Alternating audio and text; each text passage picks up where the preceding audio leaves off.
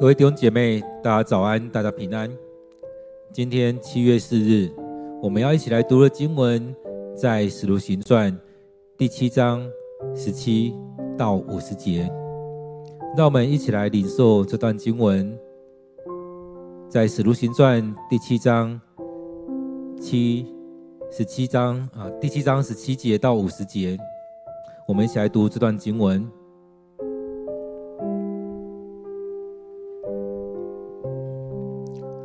上帝向亚伯拉罕实行诺言的日子快到的时候，以色列族在埃及的人口已经增加很多。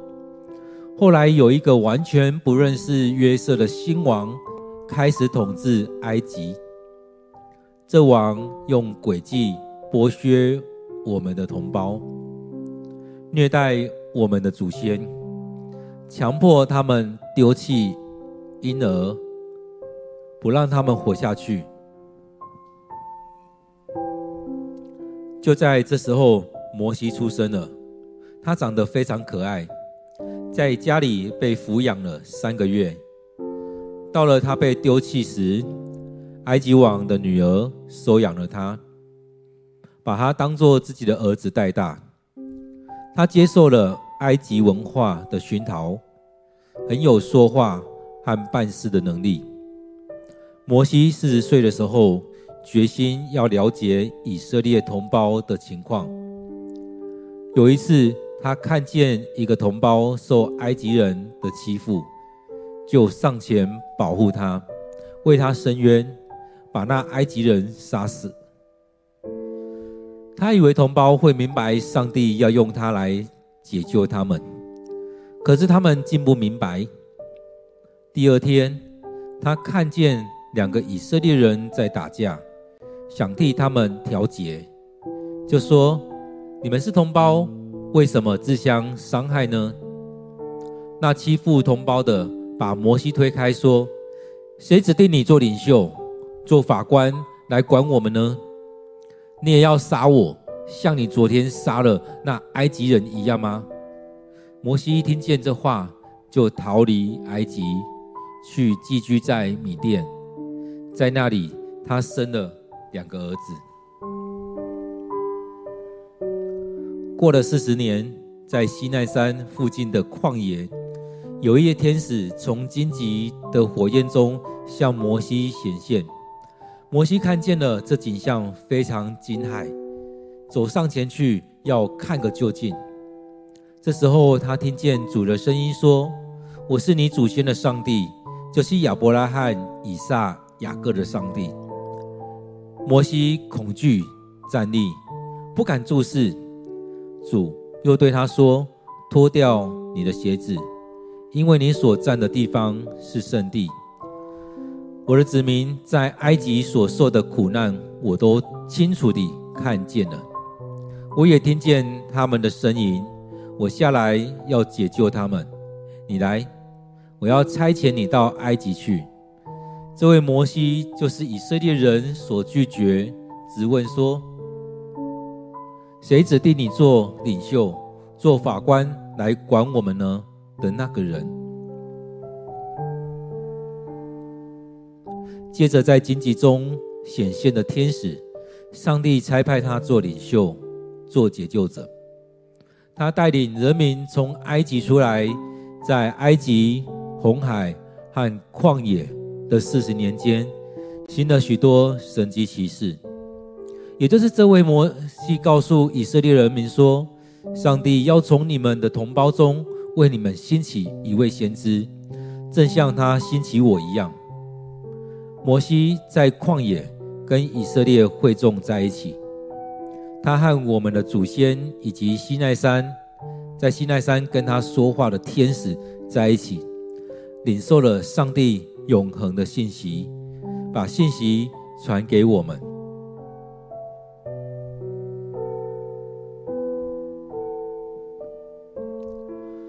但是我们的祖先不听从他，也不理会他，宁愿再回到埃及去。他们对亚伦说：“请替我们造些神像，好在我们前面带路。我们不晓得那个领我们出埃及的摩西遭遇到什么事。于是他们造了一个小牛像，向他献祭，为自己的手所造出来的东西欢乐庆祝。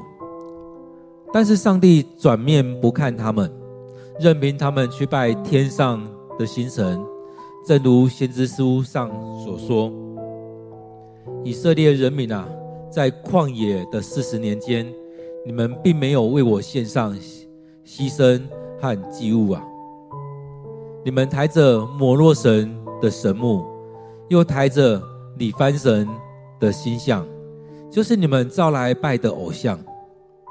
因此，我要把你们迁移到巴比伦外去。我们的祖先在旷野有象征上帝临到的圣幕，是上帝吩咐摩西依照他所指示的模型造成的。后来，我们的祖先继承了这圣木。当上帝在他们前头赶走外邦人，占据那片土地时，约书亚和他们把圣木搬到那里去。直到大卫的时代，大卫蒙上帝喜悦，就请求要为上帝，就是雅各的上帝，建造一座殿宇。可是后来为上帝建造殿宇的却是所罗门。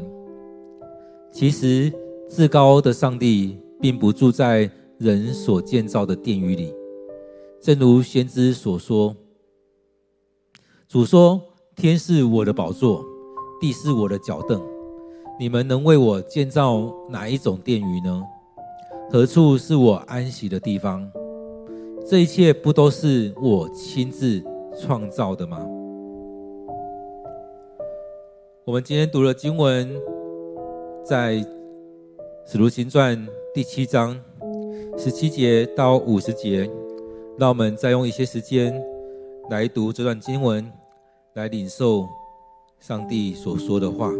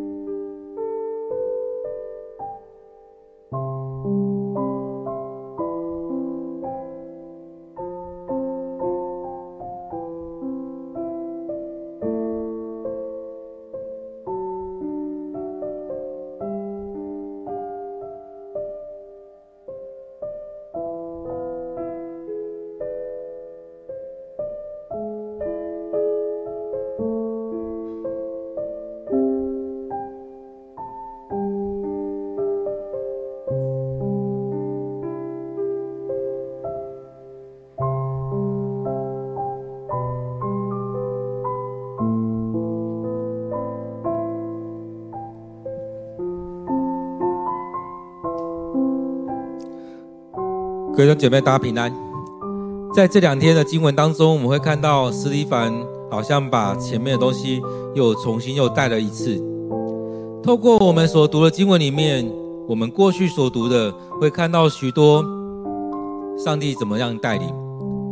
所以当中我们看到，其实这当中一直在凸显的是上帝在当中带领着我们的每一天，从亚伯拉罕到以撒、雅各到摩西。这一整个看下来，其实我们在看的是上帝怎么样带领这个民族，带领他所拣选的以色列人，带领他的选民。当我们在看的时候，不单单只是说啊，好像事情一直在在重复，在重复。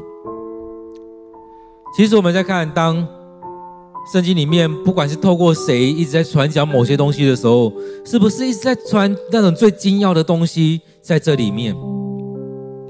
当使徒他们在传讲的时候。他们在传讲耶稣，在传讲上帝怎么样带领，从以前讲到耶稣被钉十字架，又复活，所以这当中有许多的事情，可以说是法利赛人他们所忽略的，他们所以知道了，但他们却把它当研究、当学问，在当中带出了许多的博士，许多的很有学问的人，但在他们是没有那种基督的形象之气。其实，当我们在读经的时候，也可以看到，其实我们可以去审视许多的人，可以审视牧师，这许多的牧师，可以审视我们的长老跟许多的长老，可以去看这许多的人，他们的生命里面究竟有没有基督的馨香之气，或者是一个，就像我们在讲的，老师他到底有没有那个素养，还是他只是一个学匠？或许有些人，很多人他。可以读很多书，他可以拿到博士，他可以拿到很多东，但他读所读的东西没有在他的生命里面散发出来。他可以教，可以研究，可以写，但这些东西就只是他的工具而已。他的生命里面没有那种文学素养、医学道德等等的，缺乏很多。他只有这些知识，知识非常强。我们看到，当耶稣在批判的时候，也是一样，批判以色列人，批判撒都该人，批判祭司，批判这许多利未人等等，批判了许多人，因为他们没有那个生命力，没有信仰的生命力，他们只知道很多，知道可以要做很多，但他没有那个生命力。所以我也很重视以前，当我在带学生的时候，学生就问我。我们为什么要办这个营会？为什么要办那个营会？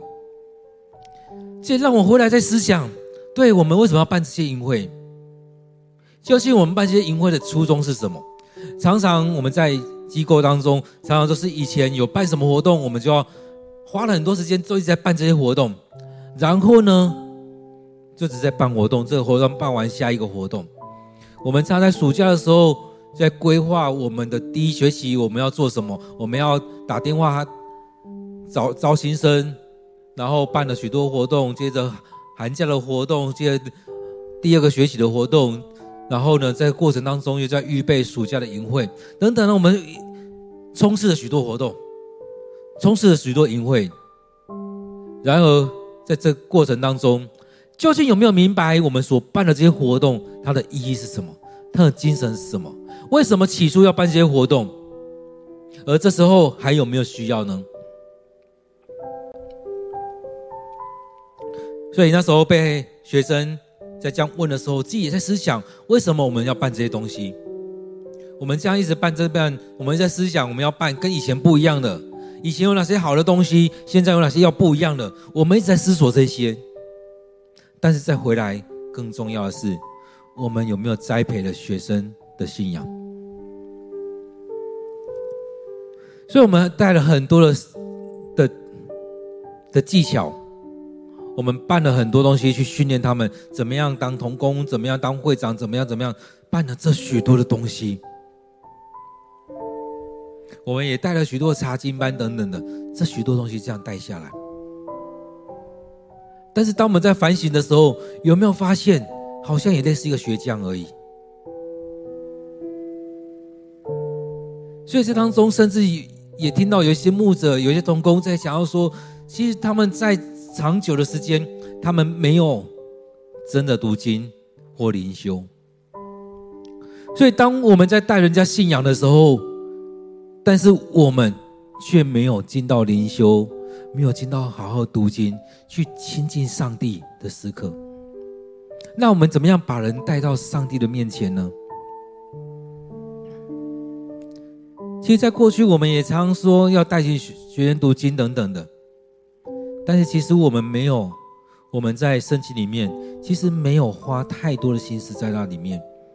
其实都是为了要讲到，为了要带查经班，为了要做什么，才在预备那一些。所以在这过程当中，其实一直在做的，就是办了许多活动，做了许多处理等等，花了许多心思。但是很重要的生命的建造却没有，没有很好的去建建造。所以很多时候都会觉得，哎，洋洋得意的，我们带出了什么样学生，带出什么样的学生，确实带出很多会思考的学生。但是在这思考的时候，谈论了很多形而上的东西，但实际上没有信仰。所以在当中，我们看到斯蒂凡，他又回来在讲亚伯拉罕，在讲摩西，在讲这许多的东西的时候。是回到我们过去信仰的许多东西，然后来看上帝的作为。其实，当我们唯有进到圣经里面，更深的去领受的时候，我们才有办法更深的去经历了上帝的恩典、上帝的带领。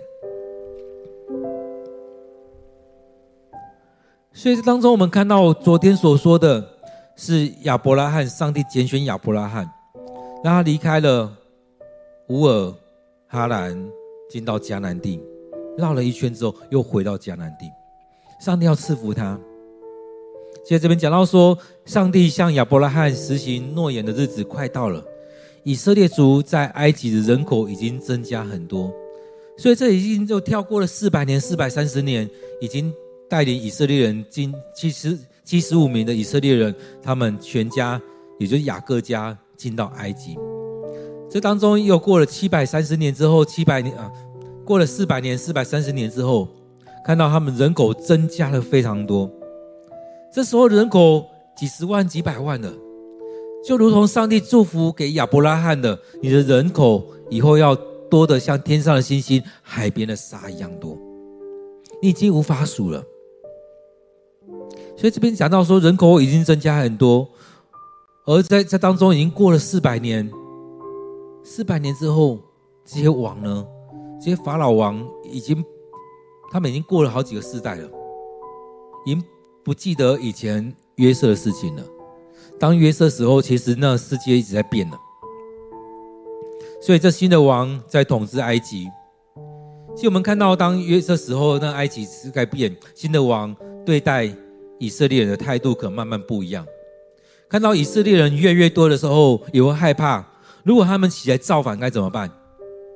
他们在当中不再是我们好朋友的时候该怎么办？所以讲到说，这王开始用诡计剥削我们的同胞，虐待我们的祖先，强迫他们丢到婴河，不让他们活下去。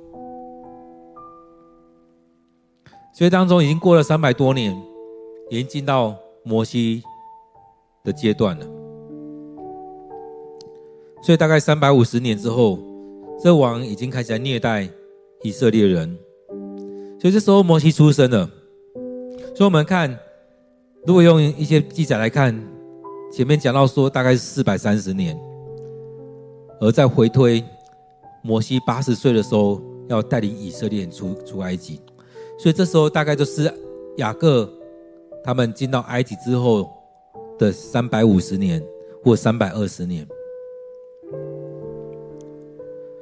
所以这时候摩西出生了，长得非常可爱。那时候有在讲到说，当我们看到出埃及记里面所记载的，说王要求那时候的人产婆可能要把他们那个怎么样，孩子杀死啊，或者说怎么丢掉的。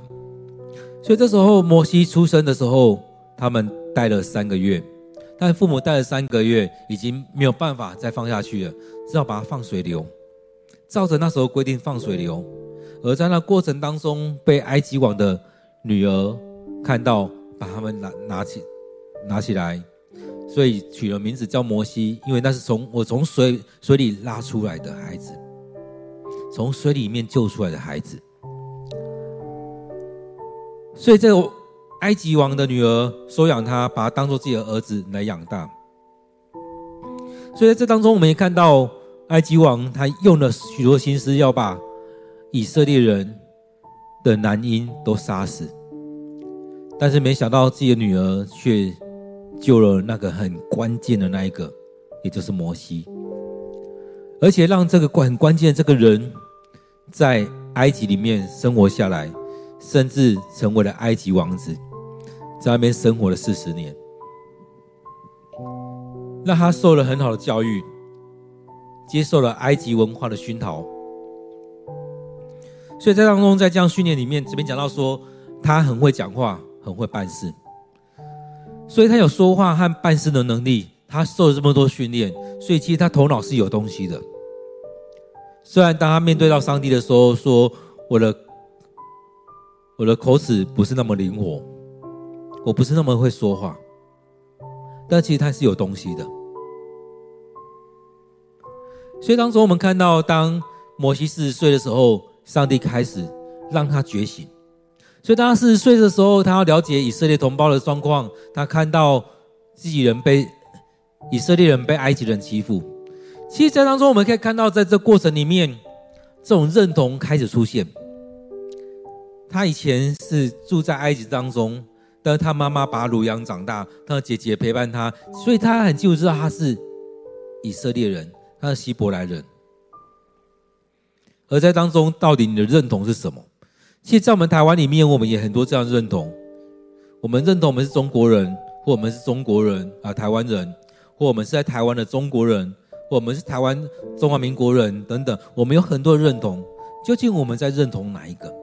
就像我们基督徒一样，我们在认同的是我们上帝的儿女，或我们是这属这世上我们住在台湾的人。或者是我们住在中华民国台湾的基督徒，我们属于上帝的子民，所以当中有很多这样的身份，究竟我们是怎么认同我们自己的身份？所以当我们在讲一些住在美国的台湾人的时候，究竟他是台裔美人或华裔美人？就我们自己的生命来讲，我们是住在。这世上，但是是属于天国的人，我们是怎么认同我们自己的身份？摩西这时候也在看他的身份认同是什么？究竟我是埃及人，还是我是希伯来人？其实他很清楚知道他的血缘是希伯来人，他也知道他的身份是埃及的王子。所以他在他四十岁的时候，他也开始要明白。希伯来人是怎么生活的？究竟是遇到什么问题？所以他看到希伯来人，所以这边讲到说，一个同胞受埃及人的欺负，就上前保护他，为他伸冤，把他埃及人杀了。当他做这样事情的时候，他这边讲到说，他以为同胞会明白他所做的，上帝要用他来拯救他们。其实我们常会这样做，但是其实常。会让我们两边不是人，就像摩西一样，他这时候感受到两边不是人。在这两个希伯来人当中，那个被欺负的也不一定认同他，而那个欺负人的更加不认同他。就像是他在希伯来人跟埃及人当中，埃及人也会觉得他的血统是希伯来人。虽然生活在一起，但完全认同他吗？而这时候，我们也看到希伯来人这些以色列人，并不认同他，就觉得他是埃及人，就觉得他是埃及来的人，所以没有这样认同他。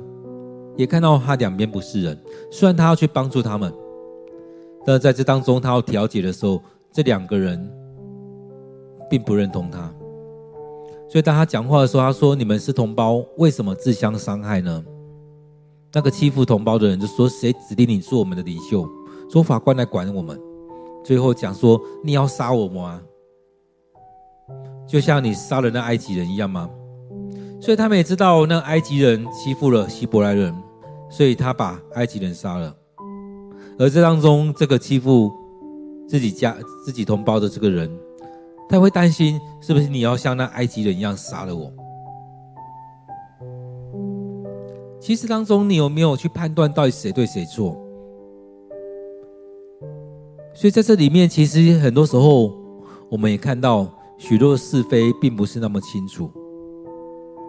更重要是，我们有没有那权柄？我们的身份是什么？所以，单就这个事件当中，我们会有这样许多的想法。当然，我们不停留在这里。在斯蒂凡在谈的时候，其实他是在整篇在讲。就像我们在读圣经一样，我们整个要看那个脉络，再读下来，斯蒂凡究竟在讲什么？所以他这时候又在今天的经文里面转到摩西的身上。昨天在讲的主要是亚伯拉罕，今天讲到摩西，所以当摩西听到的时候，他就知道状况不妙。昨天的事情，以色列人知道，埃及人应该也知道了，所以在这过程当中，他就赶快离开。所以他离开了，去到米甸，也在那边结婚，在那边生了两个孩子。又在那边过了四十年之后，上帝又再次的呼召他，在在他四十岁的时候，上帝让他觉醒；在他八十岁的时候，上帝在西奈山的旷野，透过天使向他显现，来呼召他。当摩西看到的时候，他非常惊骇，这时候他也听到上上帝跟他说：“我是你的祖先的上帝，亚伯拉罕、以撒、雅各的上帝。”这时候亚摩西他很害怕，他不敢直视他。所以当他想要看清楚他的时候，其实他也想看清楚，他想要上去。所以上帝就跟他说：“脱掉你的鞋子，因为你所站的地方是圣地。所以脱掉你的鞋子，把你污秽的地方脱掉。”这也是上帝在对我们说的：你们要圣洁，因为我是圣洁的。所以把你脚上的脏污脱掉，再往前来。所以这也是我们的一个态度。当我们来到上帝面前的时候，要来到主人面前，先敬拜、祷告、认罪。这是先呃祭司们他们来到主人面前，他们要先为自己献上。赎罪祭、烧化祭，让自己洁净了之后，来到上帝面前，也带领弟兄姐妹为以色列人来献祭。所以当中这边讲到说，脱掉你的鞋子，因为你所站的地方是圣地。很重要的是，上帝让摩西来亲近他。他说：“我的子民在埃及所受的苦难，我都清楚的看见了。我也听见他们的声音，我要下来解救他们。你来，我要差遣你到埃及去。所以，在这个过程当中，上帝正式的呼召摩西去到埃及，要把以色列人带出埃及。所以在当中也看到我们所面对的事情，上帝都知道。”当以色列人他们在这四百年当中所经历的，上帝都知道。他们在呼求上帝的时候，上帝也听他们的声音。所以，上帝要摩西去解救以色列的同胞。所以他在讲说，我们所在讲的这个摩西，就是以色列人所拒绝的。当他站出来的时候，他两边不是人。他在埃及人当中，埃及人不认同他；在以色列人当中，以色列人不认同他。所以只问他：谁指定你做领袖、做法官来管我们呢？然而，上帝在当中来拣选他，在荆棘当中来显现，在这当中，上帝差派他来做领袖。做解救者，上帝正式的来呼召他，来拣选他。很多时候我们会觉得你凭什么？但这时候上帝正式的拣选，甚至上帝正式的授权。所以因着上帝的拣选，上帝的权柄交给他，将这样权柄交给他，所以他带领你人民从埃及出来，在埃及红海和旷野的四十年当中，行了许多的神迹奇事。上帝降下马拿，上帝给以色列人人民有水喝，上帝给他们有肉可以吃。上帝让他们征战得胜，在当中，上帝带领他们去经历了许多神迹奇事，打开了红海，有云柱、火柱陪伴着他们，有许多事情在当中在发生，所以行了许多的神迹奇事。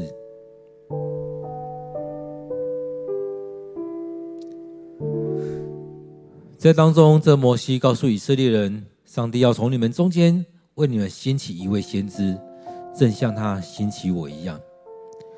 所以，当他讲了这么久，在讲亚伯拉罕，一直讲到摩西，很重要的讲到这边，上帝要从你们的同胞中为你们兴起一位先知，正像他兴起我一样。所以，接下来要讲的就是耶稣了。上帝要兴起一个人，就是耶稣。要像摩西一样，上帝要带领他们。所以当中，我们看到上帝在当中开始要做这样的事情，要拣选一位先知。因为在这当中，我们看到摩西在旷野跟以色列会众在一起，他和我们的祖先以及西奈山跟他说话的天使在一起，领受了上帝永恒的信息，把信息传给我们。所以摩西领受这些上帝对他说的话，让他成为先知，让他来对我们说话，甚至写下了十戒，带出了石板。上帝永恒的信息临到了我们，从一开始的十戒的石板这法板，一直到后来我们所读的圣经，上帝透过他的仆人。留下了这许多东西给我们，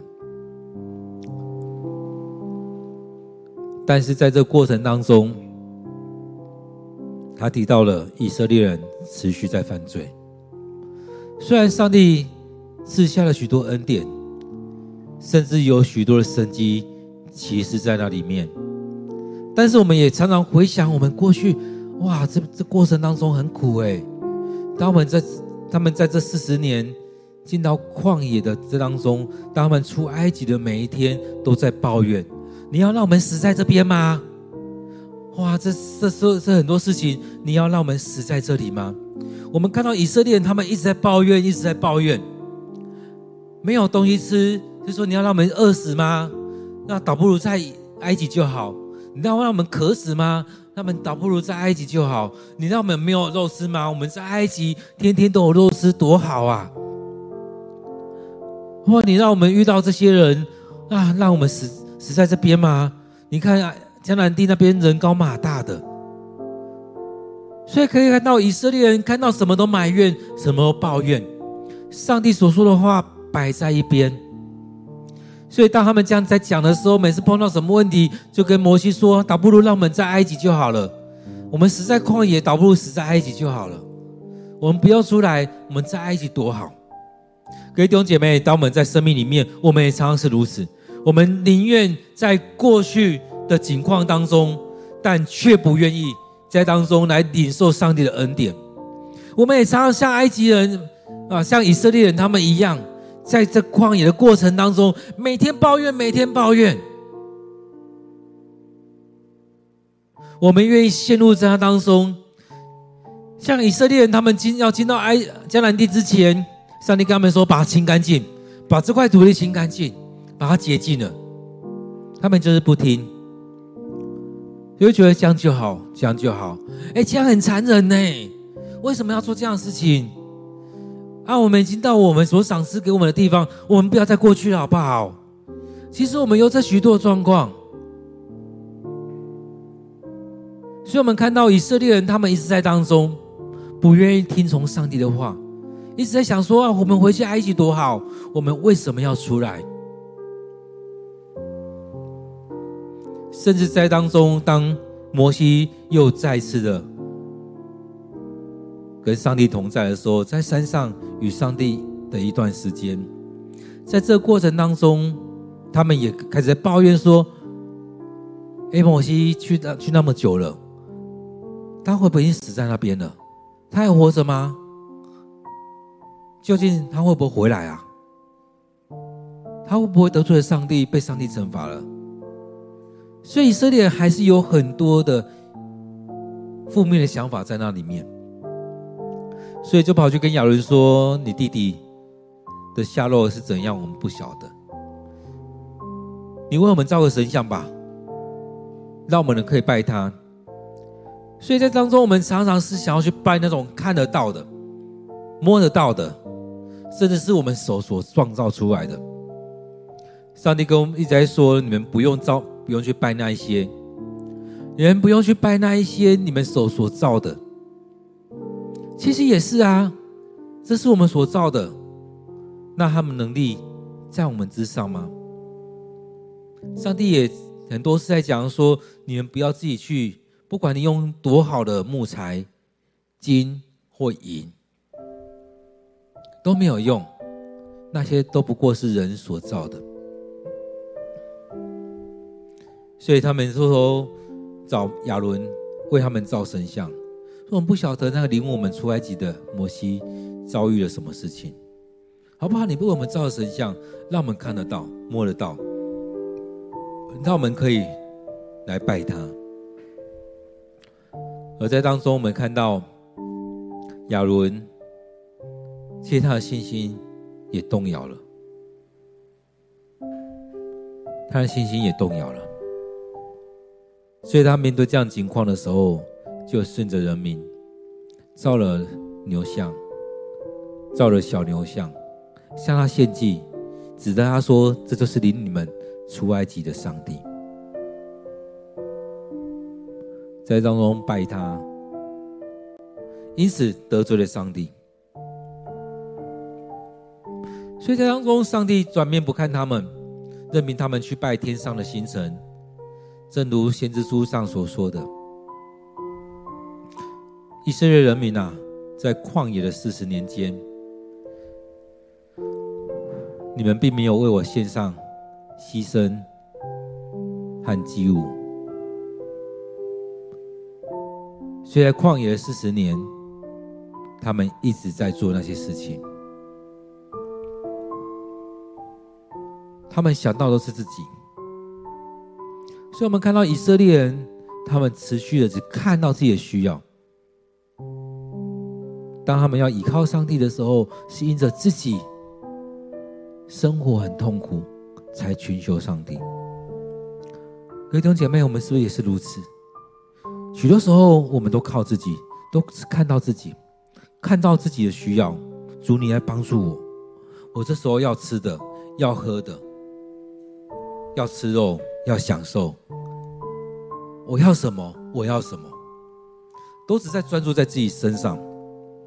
所以前几天听到一个牧者在分享，我们祷告不是要高举自己，不是在看自己的需要，不是看到我要成为怎么样的人。我们的祷告是要回到上帝面前，去荣耀上帝的名，去赞美上帝，去照着上帝的心意来祷告。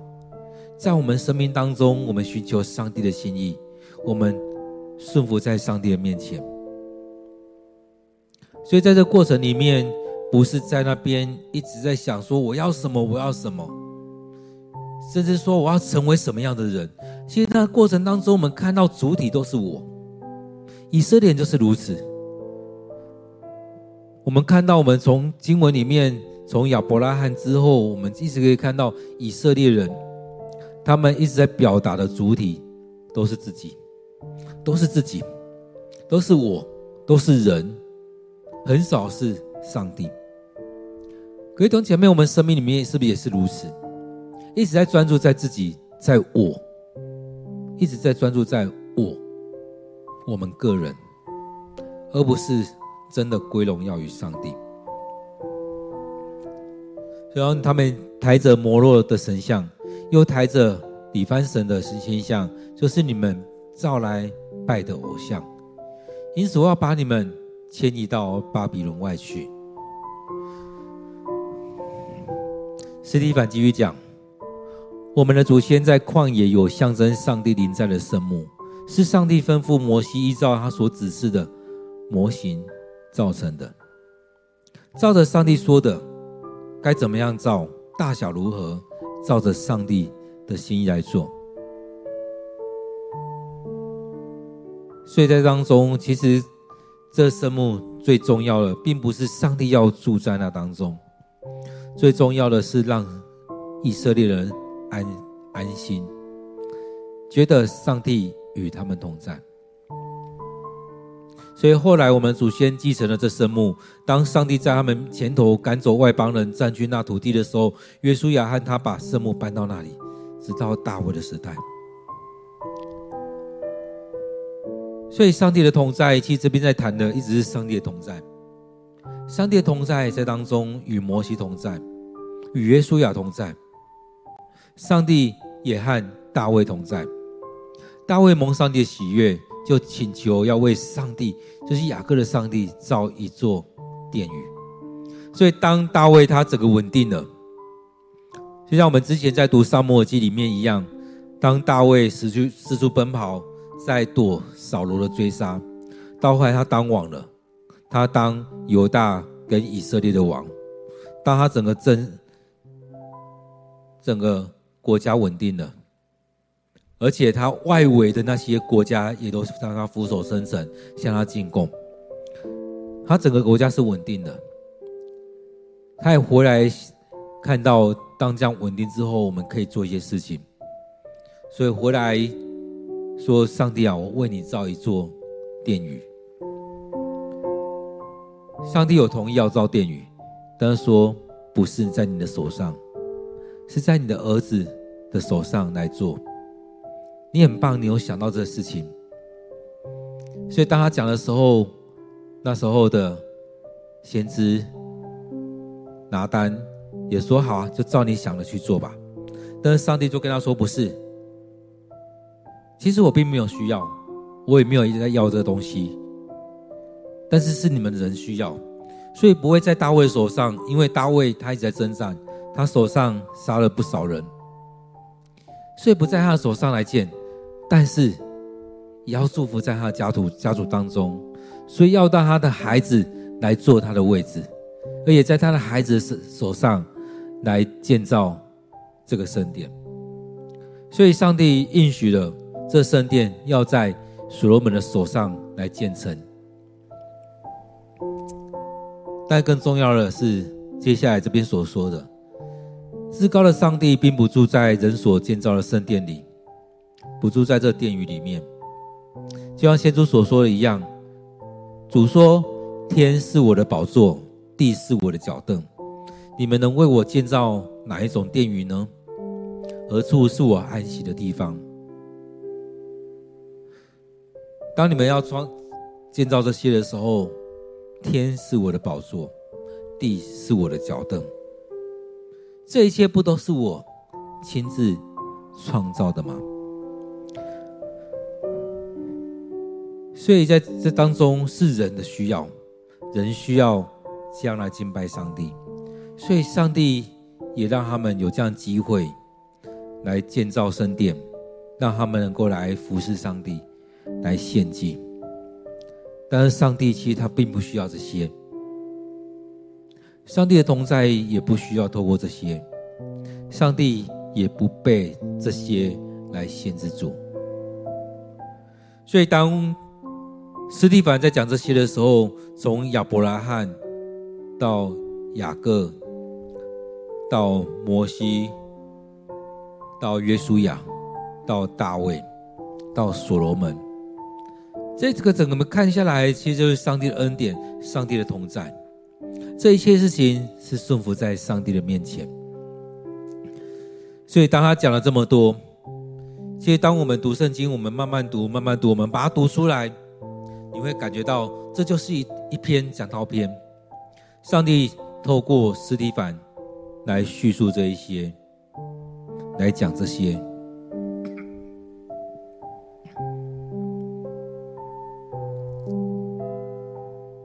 其实，当我们在讲到的时候，当我们在分享的时候，其实我们真的会经历到，上帝就透过这些经文在对我们说话，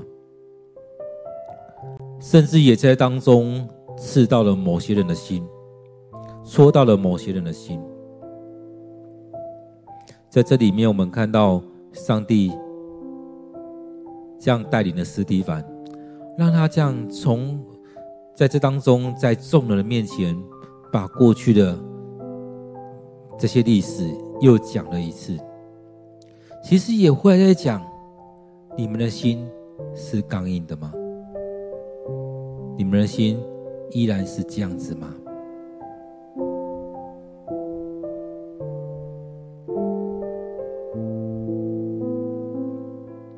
各位弟兄姐妹，让我们来回来看，我们的生命是不是？也是这样的状况，我们生命是不是也是也是这样子不愿意顺服？我们生命是不是也是一样这么的刚硬？我们生命是不是一样，不管遇到什么事情，都一直在抱怨、抱怨、抱怨？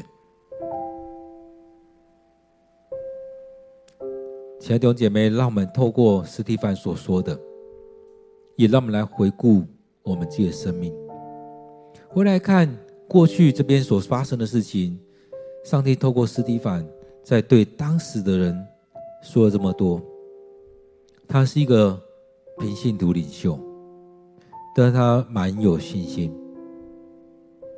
在一开始要拣选这些。这些平信徒领袖的时候，就说要找这个人是有名望，是被圣灵充满，也讲到司提反，他是信心坚定，有圣灵充满，而这些这七个执事也是有智慧来处理教会的事务，所以很重要是有圣灵的充满，上帝的灵与他同在。所以，当他在分享这些的时候，也是让当事人知道有圣灵的同在。所领受这些是上帝要我说的。各位弟兄姐妹，当我们在看到斯蒂凡所说的这些的时候，也让我们在当中来思想，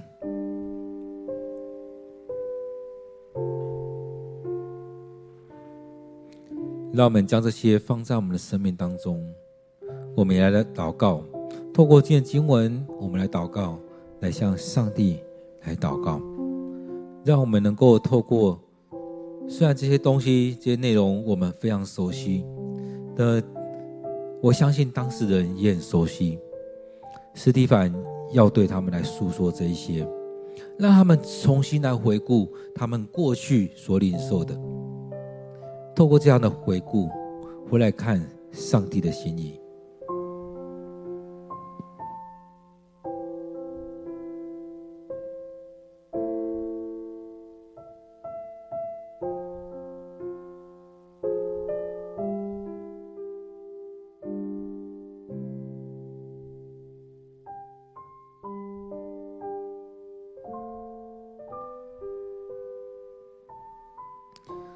亲爱的主，我们在许多事情当中，我们就像你说的那个比喻撒种的比喻一样，很多时候我们都是像第二类、第三类的人一样，听了觉得很有道理，哇，非常的棒，但是一转身就忘记了，但是遇到一些问题也就忘记了。我们都希望我们的生命就像那好土一样，能够成长。三十倍、六十倍、一百倍，但是我们的生命也常常就真的陷入在那第二种、第三种当中。遇到一些事情，我们就持续不断的、不断的抱怨，不断的埋怨，埋怨上帝，埋怨人，也在当中，也可能对着我们弟兄姐妹一直攻击，一直攻击。主啊，帮助我们，让我们回到主你的心意里面来。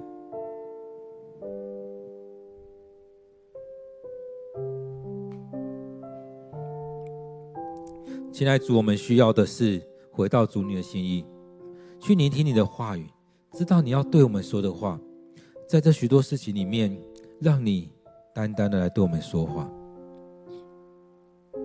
让你来带领我们。亲爱主，愿主你帮助我们，让我们生命里面有你的同在。当我们每一次在听讲道、在 QT、在灵修的时候，或许很多东西是我们以前读过的。当我们再一次读的时候，当我们再一次读的时候，你的话语就进到我们生命里面。让我们再一次的默想，再一次的读的时候，你又再一次的对我们说话。让我们有了新的眼光、新的看见，让我们所领受这些成为我们生命的帮助。亲爱的主，愿主你就进到我们生命里面来。主啊，我们今天再一次的聚集，透过了线上。我们聚集在一起，让我们在当中听到、看到斯斯蒂凡所说的。你也透过那时候的基督徒领袖来成为我们的帮助。现在主，我们要将今天的聚集仰望交托，恳求你聆听我们的祷告，恳求你悦纳我们所献上的，也让我们每一次聚集、每一次的领受，都成为我们生命的粮食。让我们在今天所看到的、所听到的，都是成为我们生命的灵粮。现在主，我要将我们今天所参与的弟兄姐妹，再次的仰望交托在主你的手中。愿主你带领我们，愿主你赐福在我们当中，帮助着我们，将这些仰望交托。我们将祷告祈求，都奉靠主耶稣的名，阿门。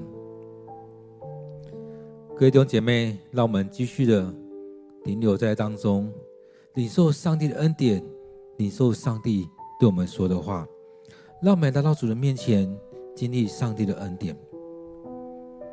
让我们在这段时间当中继续的默想，安静我们的心。让我们每一天都有一段时间给上帝空间，给上帝时间，让上帝将我们分别为圣。愿上帝祝福你。